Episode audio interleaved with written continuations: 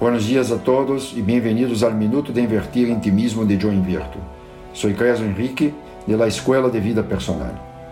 O que passaria se o outro não existira? Os outros e seus juízos e opiniões só existem em nossas mentes.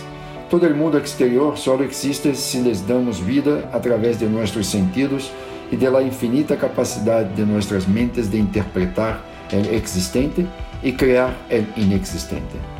Que tal se usamos nosso livre albedrío para viver a vida que queremos viver sem importar as opiniões e juízos dos outros? Que passaria se seguirmos apenas nosso maestro interior como guia, assumindo todos os riscos de viver livremente nossas maravilhosas vidas? Como nos sentiríamos? Felizes? Plenos? Agradecidos?